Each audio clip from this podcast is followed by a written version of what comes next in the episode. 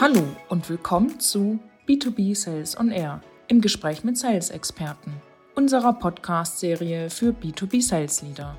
Im Podcast sprechen wir mit einer Reihe zukunftsorientierter Sales-Experten darüber, wie und warum sich das B2B-Kaufverhalten geändert hat und wie wichtig aktuelle Sales-Trends sind. Wir hoffen, dass Ihnen diese Folge gefällt. Ja, willkommen zusammen, liebe Hörerinnen. Hier ist Timmern, euer Podcast-Host.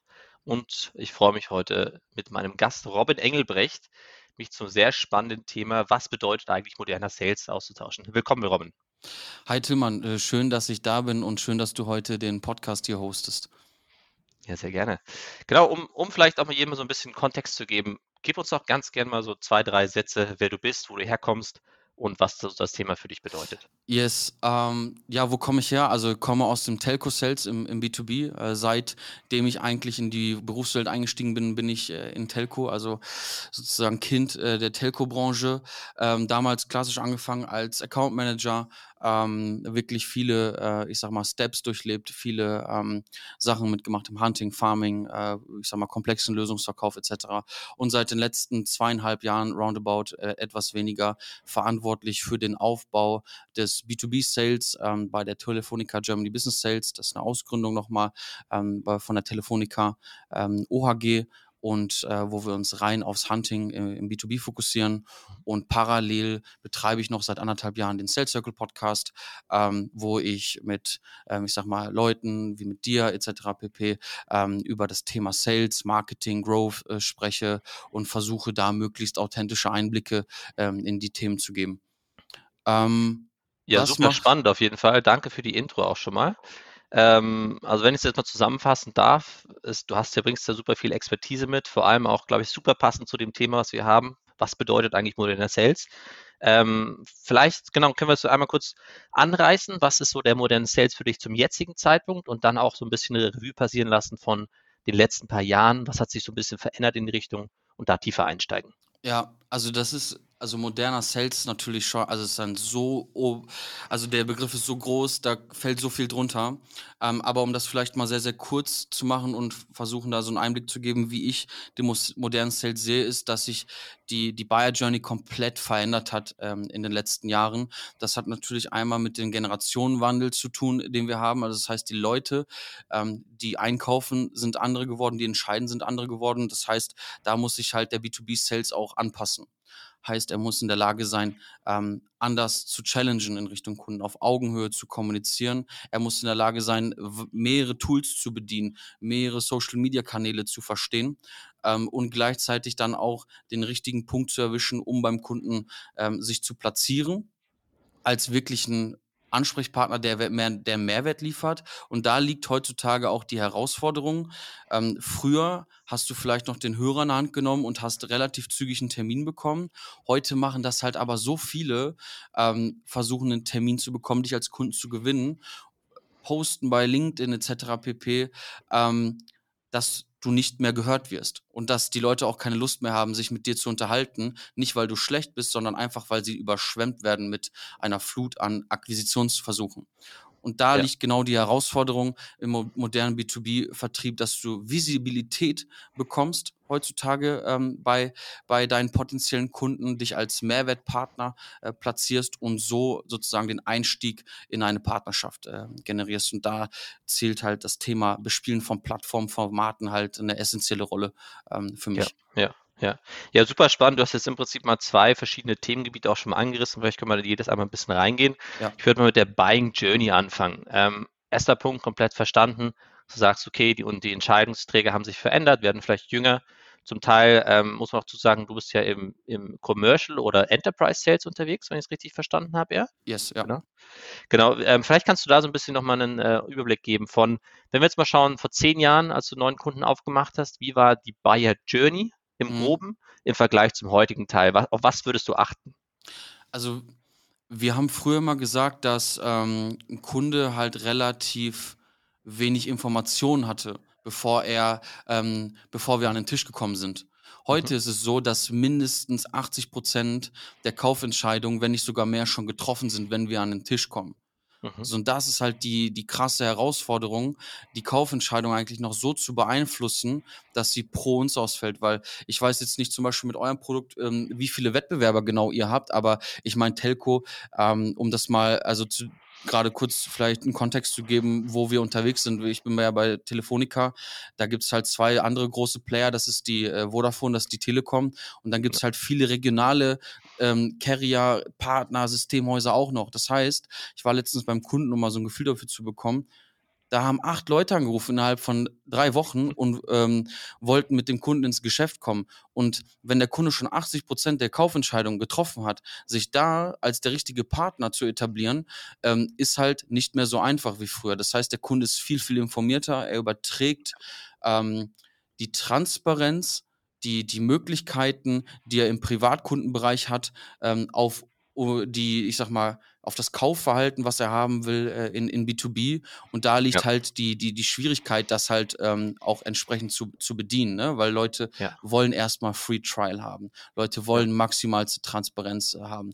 Leute informieren sich vorher im Internet, wollen äh, konsumieren etc. und kommen dann auf dich zu. Das heißt, du musst eigentlich schon, wenn der Kunde sich alleine damit anfängt zu beschäftigen, ähm, durch Social Media, durch Formate wie Podcast, durch Formate wie Webcast, durch Offline-Formate beim Kunden im Kopf sein, dass wenn er anfängt, sich zu entscheiden, dass er sagt, ey, guck mal, ich war auf drei, vier Events, äh, Events von denen, deswegen zum Beispiel auch Cognizant bleibt ja auch im Kopf, ähm, dadurch, dass vielleicht Leute diesen Podcast hören und sagen, ey, guck mal, jetzt gehe ich mal auf den zu, weil davon habe ich schon drei, vier Formate gehört. War ja. nicht unbedingt äh, auf das Produkt bezogen, aber ich habe den Kopf genau zu dem Thema und ich habe keine Lust, mich mit wem anders zu äh, unterhalten. Ja, super, auf jeden Fall super äh, Insights in dem Bereich. Das heißt, wenn ich das mal zusammenfasse, es geht halt viel, viel mehr ums, äh, ums Branding jetzt auch von den einzelnen Sellern, sage ich mal, dass sie schon vor dem ersten Meeting oder vor dem Contract Negotiate Meeting sozusagen ähm, ja, sich schon mal gut platzieren, dass man schon sozusagen sich noch viel mehr auf sozialen Medien präsentiert zum Beispiel oder Podcast-Formaten zum Beispiel, um dort einfach ähm, vielleicht auch mal ein anderes Bild oder ein viel humaneres Bild abzugeben in dem Sinne. Noch eine Frage in dieser Buyer Journey. Also klassischerweise große Deals werden ja auch nicht alleine gewonnen, sondern im Team meistens. Ja. Ähm, wenn du das nochmal so mit vergleichen würdest von vor, sage ich mal, zehn Jahren und jetzt, geht ihr da mit anderen Teams ins, äh, ins Rennen oder gibt es da andere Taktiken, die, äh, die gut funktionieren oder die ihr seht, dass sie funktionieren? Komplett, weil also, wenn wir mal ehrlich sind, am Ende, wir sind, also unser Core-Business von allen Anbietern ist in der Regel Mobile. Ähm, ne, da, da, das ist so. Aber die, wegen Mobile wechselt kaum noch einer. Das heißt, du musst Lösungen schaffen, du musst Mehrwerte in Richtung Kunden schaffen, auch mit deinen Produkten. Dadurch machst du aber deine Dienstleistungsproduktwelt wesentlich komplexer und ähm, komplexer in Richtung Kunden, aber auch komplexer für den Seller. Und ähm, früher war es so, war es relativ einfach, alleine am Kunden zu agieren und einen Deal zu closen. Heute, wenn der, ich sag mal, wenn der Deal, wenn der die Lösung gewisses Ausmaß annimmt, annimmt, brauchst du einfach Experten an, am Tisch. Ne? Also Beispiel, du baust, äh, redest mit einem Callcenter, wo es wirklich darum geht, einen Dialer, ähm, eine Callcenter-Lösung äh, zu bauen, wo wirklich vielleicht 500 Leute äh, sitzen, die permanent outbound telefonieren. Ähm, das eine ist, wie gehen die Gespräche raus, das andere ist aber, was passiert in einem Ausfallszenario, wie wird es abgedeckt etc. Da steckt ja so viel mehr dahinter und dafür brauchst du ein Expertenteam und die Seller müssen heutzutage wissen, wer ähm, ist für mich der richtige ähm, Consultant, äh, Fachvertriebler, den ich mit an den Tisch hole, um den Deal halt zu closen. Und dann ist es manchmal so, dass aus einem Account Manager am Kunden vielleicht wirklich dann drei, vier Leute werden, ähm, um den Kunden halt bestmöglich zu bedienen, weil ansonsten die Expertise halt einfach äh, von einem nicht abgedeckt werden könnte. Ja, super spannend auch. Also das sehen wir genau ähnlich, sage ich mal auch, dass sozusagen die viel, viel informiertere Käufer bei uns am Tisch haben. Ich meine, wir verkaufen äh, beim Central ERP-System eher in Richtung von SMBs und kleineren Kunden. Das heißt, die haben normalerweise keine so großen Teams dabei. Aber ich habe davor natürlich auch schon Enterprise und Commercial verkauft und da war es auch so, dass es einfach ähm, mit meinen älteren Chefs in Anführungszeichen saß ich da am Tisch und die haben gesagt, okay, vor ein paar Jahren ging das noch relativ easy und man konnte ja. es, äh, ja, die ganzen tieferen Gespräche haben erst später stattgefunden. Und im heutigen Raum hast du dann halt die ganzen Solution Engineers von der anderen Seite sitzen, die du matchen musst von unserer Seite. Dann gehst du sehr ins Detail rein, besprichst Centbeträge für Sachen. Äh, natürlich auch hinten, wie ist es Cloud-basiert oder On-Premise am Schluss, ist ja auch immer eine große Frage im, im ja. Softwarevertrieb. Und ähm, sehe ich auf jeden Fall auch so. Das hat sich auch in meiner, sag ich mal, etwas kürzeren Karriere als deiner schon so verändert auch äh, in die Richtung, dass es einfach sehr viel informiertere Buyer gibt. Ähm, was ja auch Hand in Hand damit geht, dass sie einfach schon eine Entscheidung getroffen haben vielleicht, aber auch viel, viel, viel ähm, akribischer jetzt nachfragen, um auch die richtige Entscheidung für lange Zeit zu treffen. Ja, und was halt echt krass war, ist, also früher war, ich meine, After Sales ist halt super wichtig. Ne? Also in der ja. Softwarebranche äh, brauchst du es keinem erzählen, ne? weil wenn ihr so zum Beispiel ein Monatsmodell habt, äh, ein Churn, der, halt, der haut halt total rein. Wenn ihr natürlich die Kosten für eine Akquisition runterrechnet, da, das ist, da hast du kein AOI irgendwo da. Aber ja. bei uns war es früher so, also wirklich, als ich angefangen habe, vor zwölf Jahren, reinkommen, umhauen, abhauen. auf mhm. gut Deutsch ja, gesagt. Ja. Ne? Und, und ähm, das funktioniert heute auch nicht mehr. Das ist auch ganz anders. Ähm, und dieses Reinkommen, Umhauen, Abhauen, das funktioniert noch ganz, ganz seltenst. Und dann werden die Kunden nicht mehr bei dir kaufen, weil sie ein schlechtes äh, Gefühl und ein schlechtes Erlebnis haben. Das heißt, auch ja. da, früher war das wirklich, also früher sind die Leute in, in die Gewerbegebiete gefahren, auch wenn man sich heute gar nicht mehr vorstellen kann, geklopft und gesagt, hier, ey, so und so, äh, 30 mal das, 40 mal das, okay, ähm, machen wir direkt äh, den Contract fertig, ne? Also das ist heute gar ja. nicht mehr so. das klassische Door-to-Door. Habe ich ja. tatsächlich auch mal gemacht, äh, in, damals noch in Australien, als ich im Reisen war, aber es ähm, ja, hat sich definitiv verändert, vor allem im Softwarebereich und dann im Commercial Enterprise, müssen wir gar nicht zu reden. Cool, jetzt sind wir gerade schon ein bisschen tiefer so in die äh, ja, Deal- ja, in den Closings eingestiegen, sage ich mal, was passiert äh, während des Deals tatsächlich, wie hat sich das verändert und auch danach, also dieser After-Sale-Bereich ein bisschen angegangen. Vielleicht nochmal ein bisschen rauszuzoomen und auch zu schauen, okay, ähm, jetzt im Bereich von Pre-Sales oder, oder Outbound-Sales, sage ich mal, Outbound, Inbound, in dem Bereich, mhm. was sind da so die größeren Änderungen, Änderungen, würde ich sagen. Du hast es gerade schon ein bisschen angesprochen gehabt, mit okay, muss auf verschiedenen Kanälen unterwegs sein, um die Leute zu erreichen. Es gibt sehr, sehr viel mehr es gibt sehr, sehr viel mehr Bass oder sehr viel mehr Noise sozusagen überall. Das heißt, es ist sehr, sehr schwer, Leute, schwierig, Leute zu erreichen. Was ist so da deine Beobachtung im Vergleich zur Vergangenheit, sage ich mal, und wie geht ihr damit um? Vielleicht auch Technologien, die ihr benutzt oder Cadence, die ihr fahrt. Genau, das würde mich interessieren. Ja, also das ist super breit gefächertes Thema, aber ich versuche es ja. mal sehr kurz prägnant zu machen, weil das eine ist, wir haben super viele Technologien mittlerweile an der Hand, inklusive KI ähm, in Zukunft, die uns noch viel, viel schlauer machen wird, ähm, bevor wir den Kunden überhaupt mal kontaktieren, egal auf welchem Weg. Das heißt, mhm. ähm, wir werden schon viel, viel mehr wissen. Die ähm, ganzen Systeme, ähm, ich nenne jetzt bewusst keine Namen, die die Seller halt, ähm, ich sag mal, schlauer machen, mehr informieren, um nachher den Pitch besser zu landen, so dass da der erste Punkt. Ich glaube, KI wird da einen maßgeblichen Anteil nochmal zu beitragen, dass wir noch viel, viel gezielter, viel, viel genauer in Richtung Kunden pitchen können und die Zeit, die wir aktuell in der Recherche verwenden, in der Vorqualifizierung unserer zum Beispiel Interessenten, ähm, wir in die Akquise und in das Winning dieser Deals halt stecken können.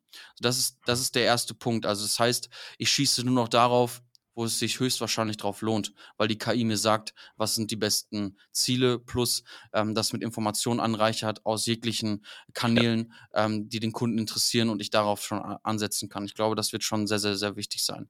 Dann, also wenn ich es richtig verstehe, ganz kurz reinzufragen auch, mhm. bedeutet äh, Intent-Daten sind es dann wahrscheinlich auch richtig, werden ja auch dann vers verschiedenen Datenanbietern äh, wie jetzt Cognism, EchoBot etc. etc. angeboten genau. in die Richtung. Ähm, das ist natürlich auch spannend zu sehen ähm, wie das sich weiterentwickelt und wird ja auch die Basis äh, von dem ganzen Thema bieten.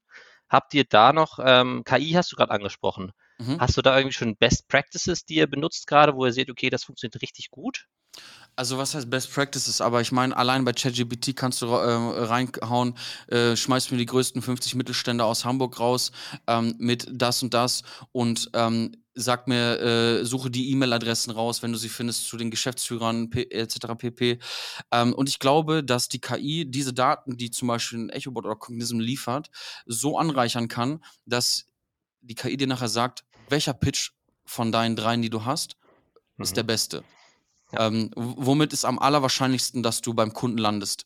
Um also wirklich den Seller ähm, so maximal schlau zu machen, dass die Wahrscheinlichkeit, dass du beim Kunden landest, noch viel, viel höher wird. Das heißt, der dir richtig Handlungsempfehlungen abgibt. Weil das gibt es ja heute schon. Also es gibt KIs, ähm, die, ähm, ich sag mal, schauen uns in einem Videocall zu analysieren deine und meine Gestik, äh, Sprache, Aussprache etc. und sagen danach, wie wahrscheinlich ist es, auf Basis von anderen Werten, von anderen Gesprächen, wo er zugehört hat, und er lernt immer mehr, wie wahrscheinlich ist es, dass der Kunde den Deal bei dir abschließt. Und das mit ins Forecasting ähm, der ganz, des ganzen äh, Unternehmens, der Company halt reinwandert.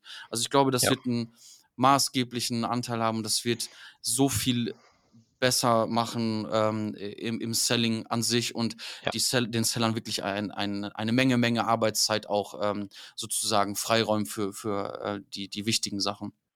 Ja, ja, super cool. Das muss ja auch, muss auch ähm, gestehen, in den Medien wird ja auch oft sozusagen äh, KI verpönt, sage ich mal, es klaut uns die Jobs. In, ich meine, wie du es gerade beschrieben hattest, und so sehe ich es auch zum Teil, wenn man es gut adaptiert in Sales Enablement Plattformen zum Beispiel, wie gerade angesprochen, und daraus wirklich was lernt, vor allem einfach die noch persönlicher dann auch mit den Kunden zu agieren und, ja. äh, und da auch noch relevanter zu werden, dann ist es natürlich eine Riesenchance. Auf der anderen Seite muss man auch äh, ganz ehrlich sein, wenn man das nicht adaptiert, zu einem gewissen Raum, dann werden natürlich auch einige Seller extrem voranschreiten und andere bleiben einfach hinten liegen. Das muss ja. ja auch dazu sagen.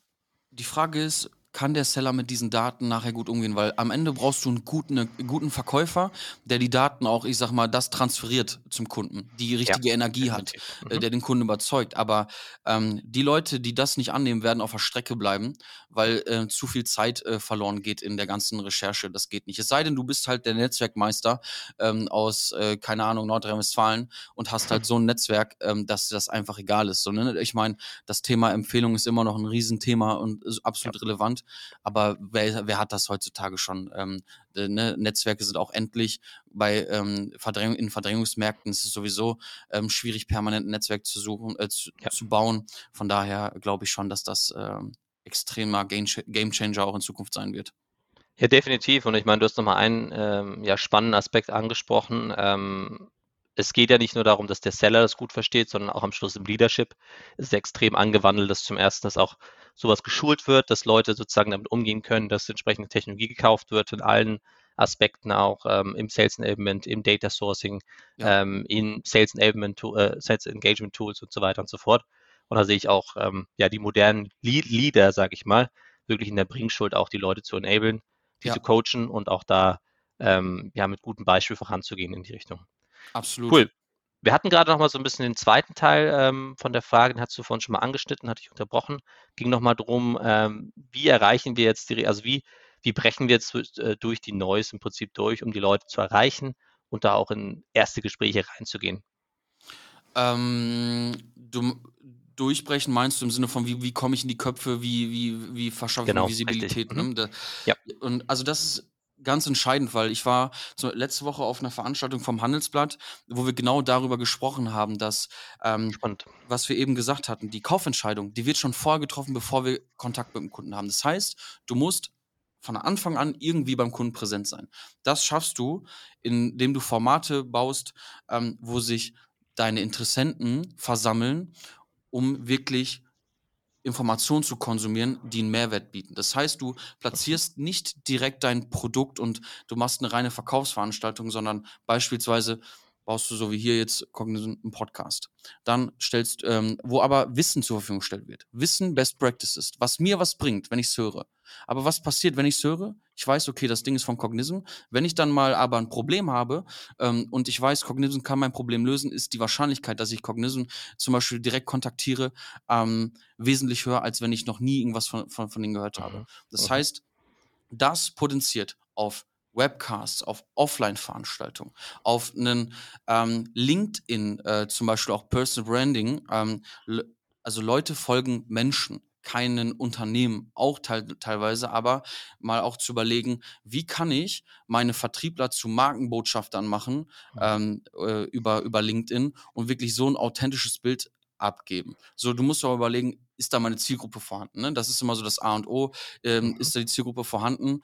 Ähm, aber LinkedIn funktioniert als ähm, Inbound-Kanal, nicht als Outbound. Also diese Cold äh, Outreaches da per In-Mail und so, das funktioniert nicht. Aber wenn du halt mit Leuten langsam in Kontakt kommst, qualitativen Austausch hast, kannst du so Geschäft generieren. Es ist halt mittellangfristiges Thema, aber ja, kein ja. kurzfristiges. Aber ich glaube, das wird auch immer relevanter.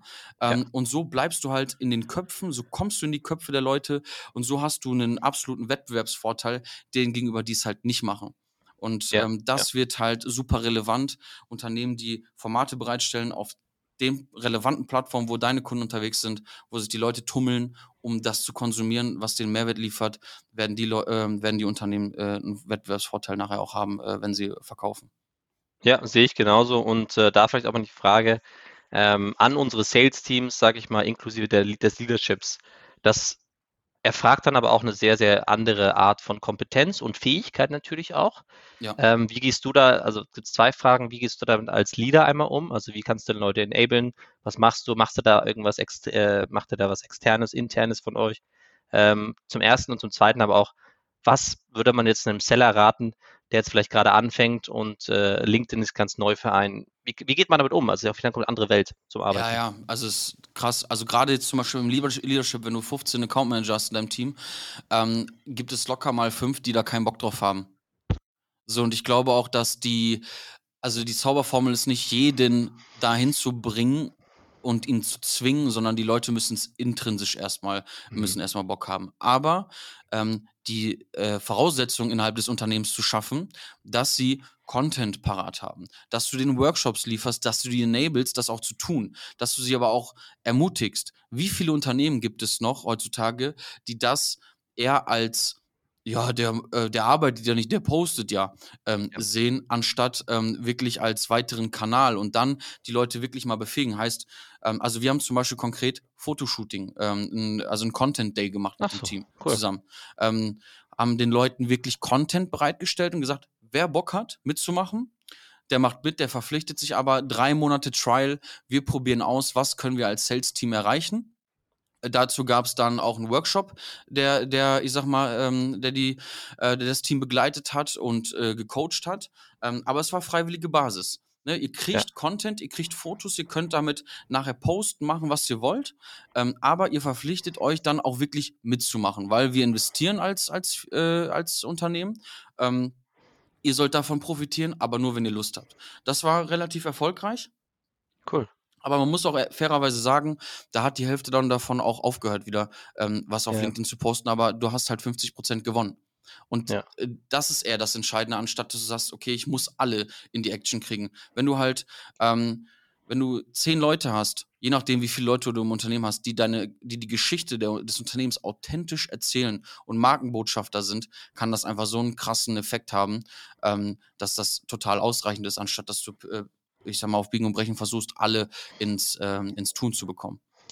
Ja, da kommst du wieder auf den ersten Punkt ein bisschen zurück, ähm, den man von Anfang des, äh, des Podcasts auch angesprochen hat, dass man im Prinzip auch multikanal unterwegs sein muss, wie das Branding ja. stärkt, sag ich mal, und dann auch dort ja diese Markenbotschafter im, im Netz rumfliegen hat und äh, natürlich das auch ein, ähm, ja, ein Bild aufs Unternehmen gibt am Schluss, ne? muss man auch sagen. Absolut. Definitiv.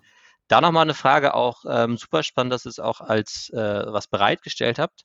Da bin ich immer so ein bisschen zielgespalten dabei, okay, sag, wie viel muss ich wirklich bereitstellen und wie viel soll das auch von der eigenen Person kommen und wie kann man das authentisch managen? Ja. Hast du da irgendeine coole Formel, die bei euch gut funktioniert hat, bei denen, die es angenommen haben oder auch bei denen, die so dazwischen stehen und sagen, hm, ich traue mich nicht vielleicht oder ich weiß nicht, mhm. wie ich es machen soll? Also wir haben keinen ähm, Themen vorgegeben.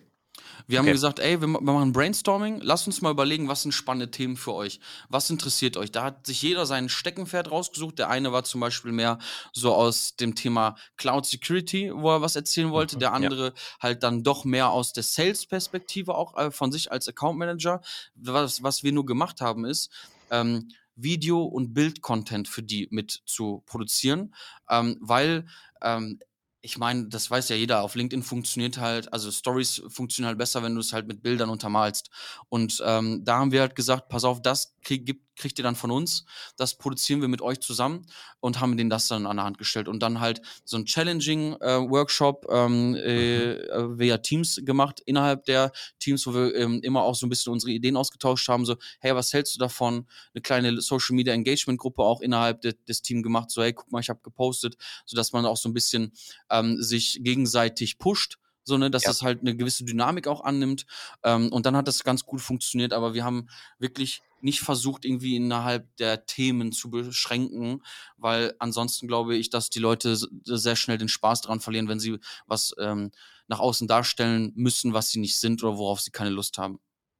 Ja, das ist ein sehr guter Punkt und das frage ich mich auch trotzdem. Also wir versuchen es auch gerade im Team ein bisschen zu äh, implementieren oder stärker reinzugehen, weil ich meine, LinkedIn wird immer wichtiger im deutschen Markt, muss man auch sagen, im Vergleich zu Xing oder ich meine, Xing ist immer noch okay in verschiedenen Industrien, aber LinkedIn macht wirklich den Vormarsch in die Richtung. Da stelle ich mir die Frage so ein bisschen, wie kann man das, also ich bin voll bei dir, dass man sagt, okay, die Leute sollen was machen, was authentisch für sie ist, was sie cool finden, was sie möchten mhm. oder mögen, besser gesagt. Äh, auf der anderen Seite muss man natürlich auch dann die, die Firmenseite ein bisschen einnehmen und sagen, okay, was bringt es mir, wenn ich jetzt einen Sales-Influencer habe, zum Beispiel, der jetzt nur seinen Sales-Kollegen oder von anderen Unternehmen sozusagen die ein bisschen bespielt und da sozusagen äh, Spaß mit reinbringt. Auf der anderen Seite ist halt die Frage, wenn der Person zum Beispiel E-Commerce sich liegt oder so als Themengebiet selbst, wie kann man die Person da reinbewegen? Oder denkst du sogar, ja. macht es macht's keinen, macht's keinen Unterschied? Was ist so deine Meinung da? Also am Ende glaube ich, dass dieses Thema LinkedIn äh, ein Skill sein wird, den du irgendwann, also du wirst einen Vorteil haben, wenn du diesen Skill beherrschst äh, nachher ja. in ähm, äh, Bewerbungsprozessen. Das heißt, wenn die Leute sehen, du kannst das, ähm, du weißt, wie das funktioniert, ähm, wirst du hundertprozentig schon mal eher genommen. Der Vorteil ist, für mich als Seller, ich stärke meine Personal Brand ähm, ja. dahingehend und werde grundsätzlich attraktiver. Der Vorteil ist für ein Unternehmen, ähm, dass diese Personal Brand ähm, massiv auf meine Awareness und meinen Verkauf, äh, also meine Leads einzahlen kann. Die Frage ist halt, wie kombinierst du beides zusammen, dass genau. beides Hand in Hand geht? Weil viele sagen dann ja, aber was ist, wenn er so attraktiv ist, dass er geht? Ich sage dann immer, ja. dann stellt euch die Frage, warum er geht, weil dann ist er nicht so attraktiv, dass er äh, attraktiv, äh, dass er geht, sondern dann seid ihr so unattraktiv, ja. ähm, dass er keine Lust mehr hat. Weil wenn du ihm diese Möglichkeiten gibst und er das voll ausschöpft ähm, und du ein geiles Umfeld hast, dann werden die Leute auch, ähm, auch da bleiben und dann werden sie zufriedener sein als, als sogar vorher.